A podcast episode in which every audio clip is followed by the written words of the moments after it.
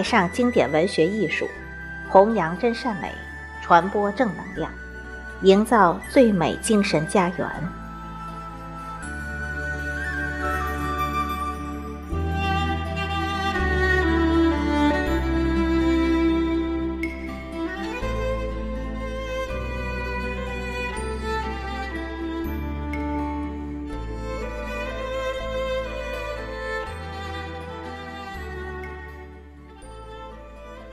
在年轻人，罗曼斯和恋爱差不多是环与类同的。不过，由于社会传统的结果，彼此心理的反应便不同。无论妇女怎样遮掩，经典教训却从来未逐出爱神。恋爱的性质、容貌或许可以变更，因为。恋爱是情感的流露，本质上控制着感觉，它可以成为内心的威名。文明有时可以变换恋爱的形式，但也绝不能抑制它。爱可以从珠帘而透入，它充满于后花园的空气中，它拽撞着小姑娘的心坎。或许因为还缺少一个爱人的慰藉，他不知道什么东西在他心头总是烦恼着他。或许他倒并未看中任何一个男子，但是他总觉得恋爱着男子，因为是他爱着男子，故而爱着生命。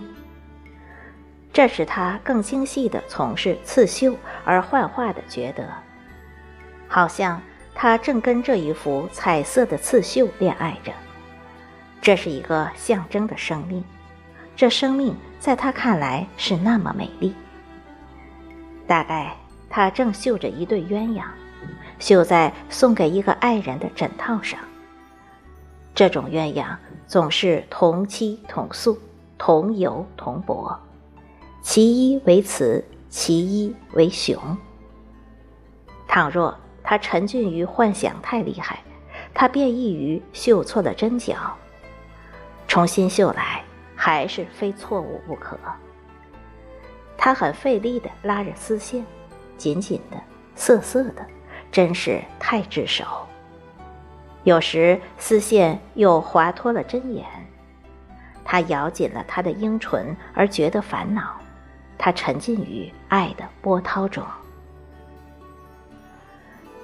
这种烦恼的感觉，其对象是很模糊的，真不知所烦恼的是什么。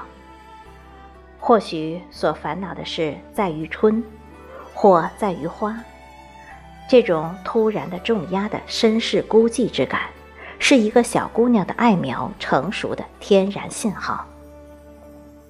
由于社会与社会习俗的压迫，小姑娘们。不得不竭力掩盖住他们的这种模糊而有力的愿望，而他们的潜意识的年轻的幻梦总是永续的行进着。可是婚前的恋爱在古时中国是一个禁果，公开求爱真是史无前例，而姑娘又知道恋爱便是痛苦，因此他们不敢让自己的思索太放纵于春。花蝶这一类诗中的爱的象征，而假如他受了教育，也不能让他多费功夫于诗，否则他的情愫恐怕会太受震动。他常忙碌于家常琐碎，以维护他的感情之圣洁，譬如稚嫩的花朵之保护自身。避免狂风浪蝶只在未成熟时候的侵袭，他愿意静静的守候，以待时机之来临。那时，恋爱变成合法，而用结婚的仪式来完成正当的手续。谁能逃避纠结的情欲的，便是幸福的人。但是，不管一切人类的约束。天性有时还是占优势，因为像世上的一切禁果，两性吸引力的锐敏性，机会以由少而由高，这是造物的调剂妙用。照中国人的学理，闺女一旦分了心，什么事情都将不复关心。这差不多是中国人把妇女遮掩起来的普遍心理背景。爱在中国人的思想中，因而与涕泪、惨愁。与孤寂相柔和，而女性遮掩的结果，在中国一切诗中掺进了凄婉悲忧的调子。唐以后，许许多多情歌都含着孤零消极、无限的悲伤。诗的题旨常为闺怨，为弃妇，这两个题目好像是诗人们特别爱写的题目。符合于通常对人生的消极态度。